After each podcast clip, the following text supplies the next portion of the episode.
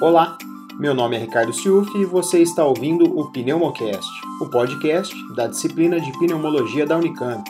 Aqui traremos informação de qualidade em pneumologia com foco em profissionais da área da saúde. Seja bem-vindo. Estamos de volta e hoje para gravar o primeiro episódio do nosso módulo DPOC.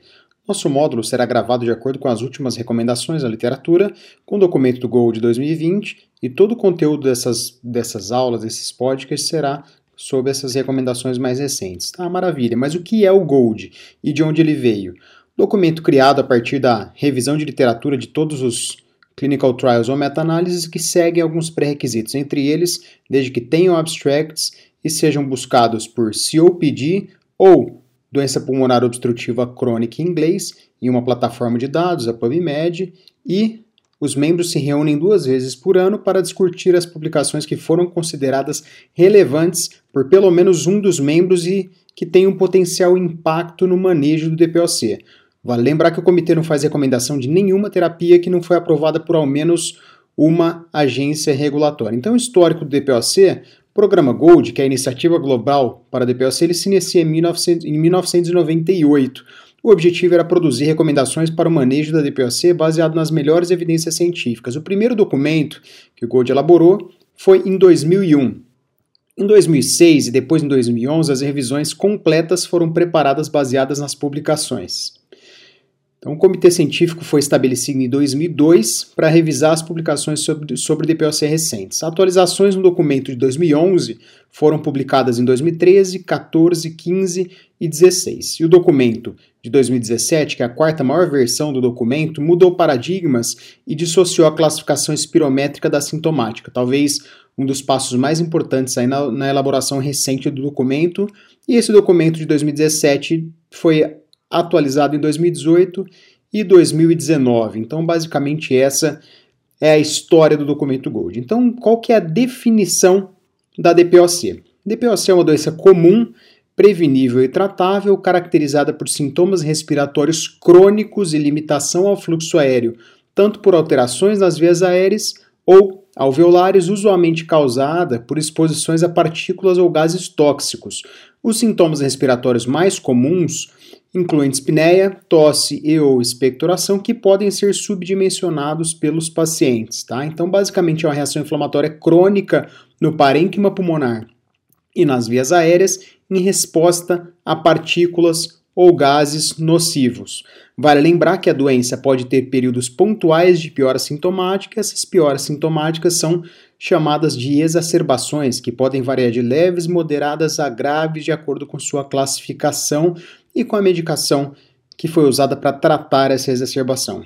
Então, quanto aos aspectos epidemiológicos, então vale lembrar que mais de 3 milhões de pessoas de, morreram de DPOC em 2012, que representou 6% dos óbitos no mundo. Estudo Platino, que é o projeto latino-americano para investigação de DPOC, avaliou e viu que tem uma prevalência de limitação ao fluxo aéreo pós-broncodilatador em pacientes maiores que 40 anos de 7,8% na Cidade do México e 19,7% em Montevideo. Foram estudadas cinco, cinco grandes capitais na América Latina. Em todas as cinco cidades, a prevalência era maior em homens do que em mulheres. A doença tem um grande impacto econômico, bastante interessante esse ponto de vista. E DPOC é a quarta causa de morte no mundo, com previsão de ultrapassar a terceira aproximadamente ao final de 2020. Então, é uma doença que tem um impacto epidemiológico muito importante. Aproximadamente 210 milhões de pessoas têm DPOC no mundo e o tabagismo é o principal fator de risco associado à queima de biomassa e exposição ocupacional. Mas também 3 a 11% dos pacientes DPOC eles não apresentam tabagismos. Então, quando a gente fala em fatores de risco, dá para a gente diferenciar entre fatores de risco ambientais e fatores de risco individuais. Quanto aos fatores de risco ambientais, principal deles, sem sombra de dúvidas, é o tabagismo. Mas vale lembrar também exposições ocupacionais, poluição do ar externo e exposição à queima de biomassa. Fator, quanto aos fatores individuais, fator genético é o mais importante mesmo entre os tabagistas pesados, menos de 50% dos pacientes eles desenvolvem DPOC ao longo da vida. Então é uma doença de fato para quem pode, tá? Um fator de risco individual também é asma, hiperreatividade brônquica e infecções de repetição. Quanto aos fatores genéticos, fator genético mais bem descrito é a deficiência hereditária da alfa-1 antitripsina, que é uma serinoproteína do grupo das serpinas que inativa a, a elastase neutrofílica, que é produzida no fígado. Tá?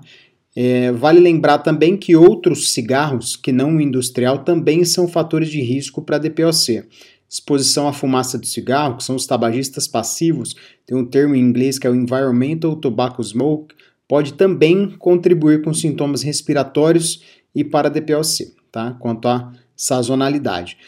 Alguns países têm um programa bastante efetivo de cessação e proibição do tabaco, principalmente em ambientes públicos, e esses países têm observado uma redução na incidência e prevalência da doença pulmonar obstrutiva crônica. Falando um pouco de fisiopatologia, então a fisiopatologia é bastante complexa da doença, alguns fatores ainda são pouco compreendidos, estão em estudo. No entanto, acredita-se que a doença tem como trigger ou exposição a partículas e gases tóxicos ou alguns outros fatores gatilho que ainda não são identificados. Essa exposição a partículas e gases tóxicos leva a prejuízo ao transporte mucociliar e quebra da barreira epitelial.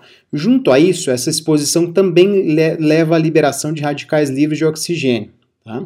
Esse, esse prejuízo ao transporte mucociliar e quebra de barreira epitelial também desencadeia uma reação inflamatória baseada em neutrófilos, macrófagos e linfócitos TCD8, com liberações de citocinas inflamatórias, elastase neutrofílica e metaloproteinase, levando também ao dano tecidual. A inflamação observada no trato respiratório inferior de pacientes portadores de DPOC ela parece ser diferente da resposta inflamatória normal mediante agentes irritantes. O mecanismo ele não é totalmente explicado. No entanto, pelo menos parcialmente, ele pode ser geneticamente determinado. O estresse oxidativo e o excesso de proteinases no pulmão provavelmente desencadeiam tal cascata inflamatória. A resposta inflamatória persiste mesmo após a cessação do tabagismo, por mecanismos também desconhecidos. No entanto, acredita-se que a microbiota pulmonar ela tem um aspecto importante e ela esteja envolvida nisso. Estresse oxidativo ele parece ser um importante mecanismo na amplificação da resposta inflamatória. Tá? Uma outra teoria também é o desbalanço do sistema proteína, proteinase-antiproteinase, que prejudica o tecido conectivo pulmonar, já que pode evoluir com destruição da elastina, que é o maior componente do tecido conectivo do parênquima pulmonar. Com a extensão da inflamação, fibrose, é liberado exudato na luz dos bronquíolos terminais das pequenas vias aéreas, e isso se correlaciona com limitação ao fluxo aéreo e provavelmente acelera o declínio da VF1, pelo mecanismo do aprisionamento aéreo na expiração, levando à hiperinsuflação pulmonar. Tá? Então, o dano tecidual ele leva tanto a bronquite crônica que é a inflamação crônica das vias aéreas, hipersecreção de muco com fibrose subepitelial, hipertrofia da musculatura lisa e neovascular, neovascularização, quanto ao enfisema, com destruição dos septos interalveolares e coalescência dos espaços aéreos. Essas duas etiologias, tanto a bronquite crônica quanto o enfisema, levam à obstrução heterogênea ao fluxo aéreo, tá? levando também a a hipoxemia em casos mais avançados, tá? Vale lembrar também que em graus mais avançados o paciente pode apresentar hipertensão pulmonar, que é do grupo 3, secundária doença parenquimatosa pulmonar, aquela antigamente chamada de secundária hipoxemia crônica. A gente vai abordar esses temas também em outros podcasts.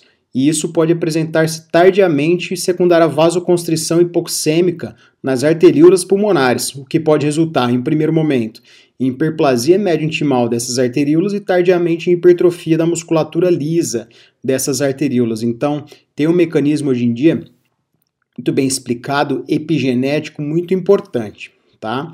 Vale lembrar também que o nosso pulmão cresce e ele atinge um pico de crescimento de VF1, um pico, um, um platô, entre os 20 e 30 anos, quando então a gente passa a evoluir com uma perda da função pulmonar progressiva e fisiológica de aproximadamente 20 ml por ano, tá? Independente se você tem um pulmão chamado pequeno ou um pulmão normal, você vai evoluir com essa perda funcional pulmonar de 20 ml por ano.